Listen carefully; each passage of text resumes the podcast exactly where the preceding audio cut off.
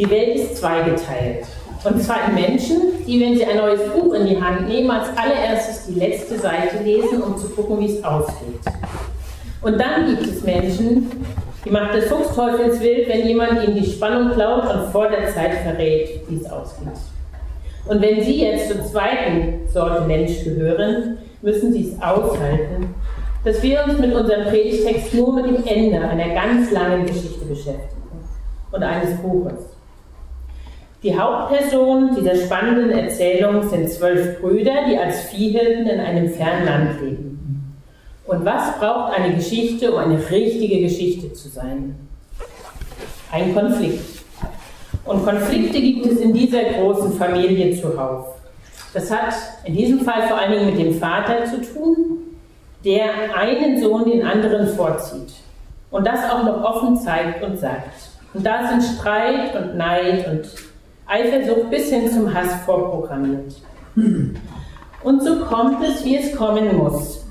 Eines Tages, als Vaters Liebling 17 Jahre alt ist, wird er vom Vater losgeschickt, um seine älteren Brüder zu besuchen, die die Herden weit entfernt ähm, hüten. Er soll Proviant bringen und dem Vater Bericht erstatten, was die so treiben. Angetan mit seinem bunten Rock zieht er los.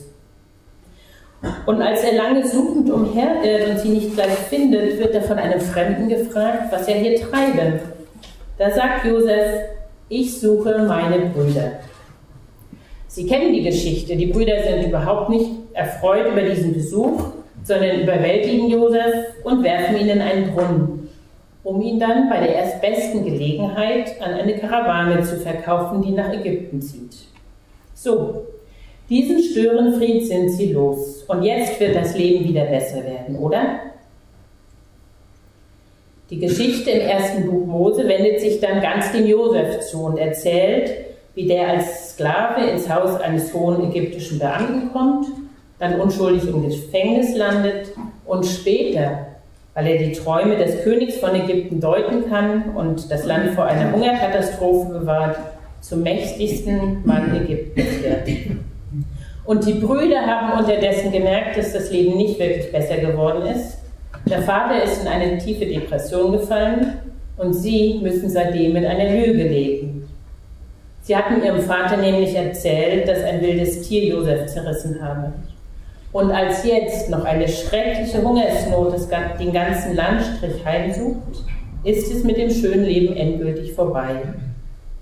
In ihrer Not ziehen sie zweimal nach Ägypten, um Getreide zu kaufen. Und erst beim zweiten Mal gibt sich Josef seinen Brüdern zu erkennen. Die Freude ist groß. Aber eigentlich wissen wir das gar nicht so genau. Sie ist laut in jedem Fall. Und Josef trägt ihnen auf, ihren alten Vater und alle Frauen und Kinder zu holen und nach Ägypten zu ziehen, um hier zu leben, bis die Hungersnot vorbei ist. Und nun lebt diese Großfamilie also schon lange in Ägypten und gerade ist Vater Jakob gestorben. Und hier setzt unser Predigtext ein. Und ich lese jetzt aus 1. Mose 50, die Verse 15 bis 21. Die Brüder Josefs aber fürchteten sich, als ihr Vater gestorben war und sprachen, Josef könnte uns Kram sein und uns alle Bosheit vergelten, die wir an ihm getan haben. Darum ließen sie ihm sagen, Dein Vater befahl vor seinem Tod und sprach, so sollt ihr zu Josef sagen, vergib doch deinen Brüdern die Missetat und ihre Sünde, dass sie so übel an dir getan haben. Nun vergib doch diese Missetat uns, den Dienern des Gottes deines Vaters. Aber Josef weinte, als man ihm solches sagte. Und seine Brüder gingen selbst hin, fielen vor ihm nieder und sprachen, siehe, wir sind deine Knechte. Josef aber sprach zu ihnen, fürchtet euch nicht, stehe ich denn an Gottes Statt?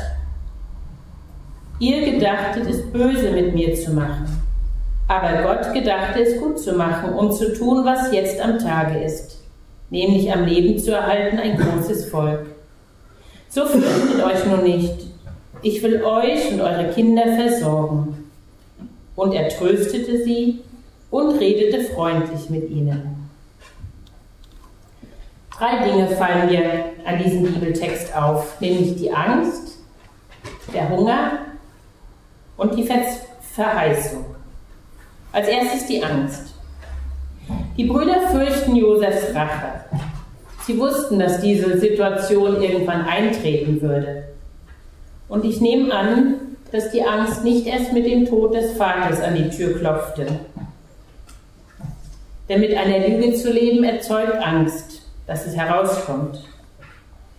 In der Geschäftigkeit des Alltags kann man so eine Angst manchmal beiseite schieben, aber im Unbewussten rumort sie weiter. Und als Josef dann sozusagen von den Toten aufersteht, kommt die Wahrheit ans Licht.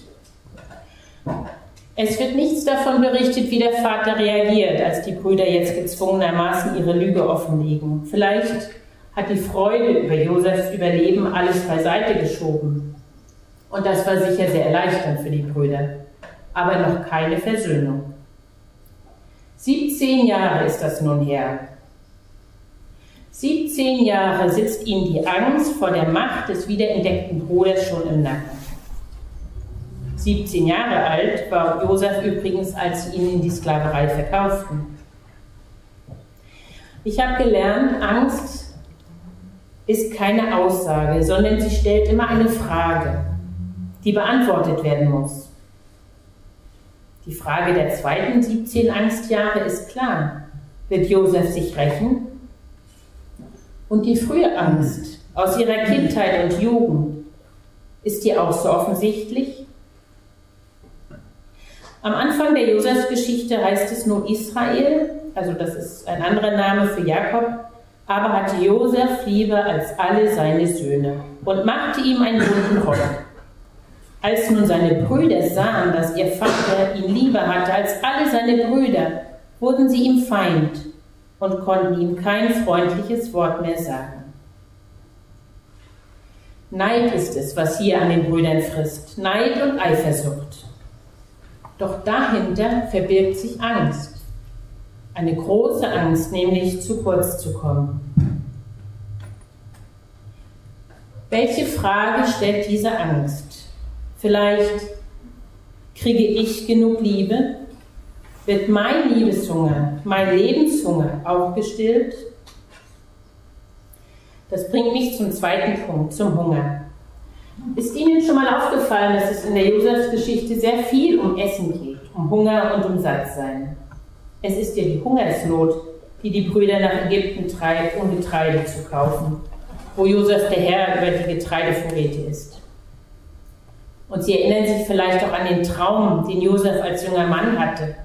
Da hat er geträumt, er würde Gaben binden und seine stand in der Mitte und die der anderen rundherum im Kreis und verneigten sich vor seiner Gabe. Sind auch Bilder, die um äußeren Hunger gehen. Aber es gibt auch einen inneren Hunger. Den der Brüder hatten wir schon benannt. Kriege ich genug Liebe vom Vater? Werde ich gesehen? Bin ich wichtig? und Josef. Kann es sein, dass dieser verwöhnte Schnösel auch einen inneren Hunger spürte? Ich denke ja, weil in Kapitel 37 sagt er zu einem Fremden immerhin, ich suche meine Brüder. Liebesentzug, wie ihn die Brüder vom Vater erleben, tut weh und ist grausam. Aber genauso grausam und verunsichernd ist der Entzug von Zugehörigkeit. Josef sucht seine Brüder, er will einer von ihnen sein und das verweigern sie ihm. Und so haben in dieser Geschichte eigentlich alle Hunger. Und dieser Hunger ist auch nicht weniger geworden, bloß weil jetzt viele Jahre vergangen und alle erwachsen geworden sind. Kennen Sie das auch, mit einem inneren Hunger zu leben? Vielleicht schon sehr lange. Unter Umständen haben wir uns an dieses Gefühl schon so sehr gewöhnt, dass wir es wegschieben, bagatellisieren, lächerlich machen, überspielen oder einfach keine Zeit haben, es wahrzunehmen. Aber es ist da. Aber wo kriegen wir denn unseren Lebenshunger gestillt? Und darf ich den überhaupt haben? Ist es nicht peinlich, wenn ich als erwachsener Mensch mir nicht selber helfen kann? Wir Menschen sind Mangelwesen. So hat Gott uns gemacht. Wir sind darauf angewiesen, dass wir von außen Essen und Trinken, Liebe, Annahme, Zugehörigkeit und vieles mehr erhalten. Und nicht nur einmal, sondern immer wieder, sogar täglich. Vieles können wir uns selber nehmen, aber was wirklich wichtig ist, das können wir uns nur schenken lassen. Und wie geht es dann weiter? Wie geht es für Josef und seine Brüder weiter? Also Vater Jakob ist tot und die Brüder schicken einen Boten zu Josef, um ihm im Namen des Vaters um Vergebung zu bitten. Und Josef weinte, als, solches, als sie solches zu ihm sagten. Warum? Weil er angehört ist? Weil er denkt, das ist eine plumpe Lüge? Wir wissen es nicht. Dann kommen die Brüder selbst, fallen vor ihm nieder und sprechen, siehe, wir sind deine Knechte. Und da reagiert Josef prompt. Knechte und Sklaven hat Josef mehr als genug. Was er dringend braucht, sind Brüder. Und darum sagt er, fürchtet euch nicht. Stehe ich denn an Gottes Stadt? Das endlich ist die richtige Richtung. Eine neue Perspektive kommt in dieses jahrelange Wirrwarr der verschiedenen Gefühle, Erwartungen, Schuld auf allen Seiten. Kommt hinein und das ist Gottes Perspektive. Schuld vergeben kann nur Gott. Damit wäre sogar der allmächtige Josef überfordert. Und merken Sie, der Traum, den Josef hatte als Teenager mit den Gaben, der erfüllt sich in dem Augenblick, als die Brüder vor ihm auf die Knie fallen. Ein Triumph dafür, dass er recht hatte. Aber wer wird satt davon, dass er recht hat? Nein, ich denke, die Verheißung reicht viel weiter. Jetzt steht Josef in der weltlichen Hierarchie Ägyptens ganz oben, das stimmt, aber das ist äußerlich, dafür gedacht, den äußeren Hunger von Menschen zu stillen und ihr Überleben zu sichern. Die Verheißung, an der nicht nur der Friede der zwölf Brüder hängt, besteht darin, dass sie sich endlich als Brüder erkennen.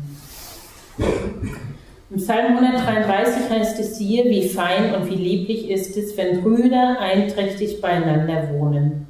Denn dort verheißt der Herr Segen und Leben bis in Ewigkeit. Die Verheißung lebt davon, dass Gottes Perspektive ins Spiel kommt. Wie wird Gott hier charakterisiert? Josef sagte, er gedachte, es gut zu machen. Das ist Gottes Bestreben von Anfang an, es gut machen. Ein Raum schaffen, in dem Leben möglich ist. Leben für alle, in Fülle. Heißt es jetzt, Gott ist im Spiel und alles ist gut? Die, die Schuld, der Verrat, der Mangel, alles egal und weg? Nein, sicher nicht. Es wird hier nicht berichtet, ob die Brüder sich aussprechen, ob sie sich in der Tiefe versöhnen und ob sie dann später zusammenleben können.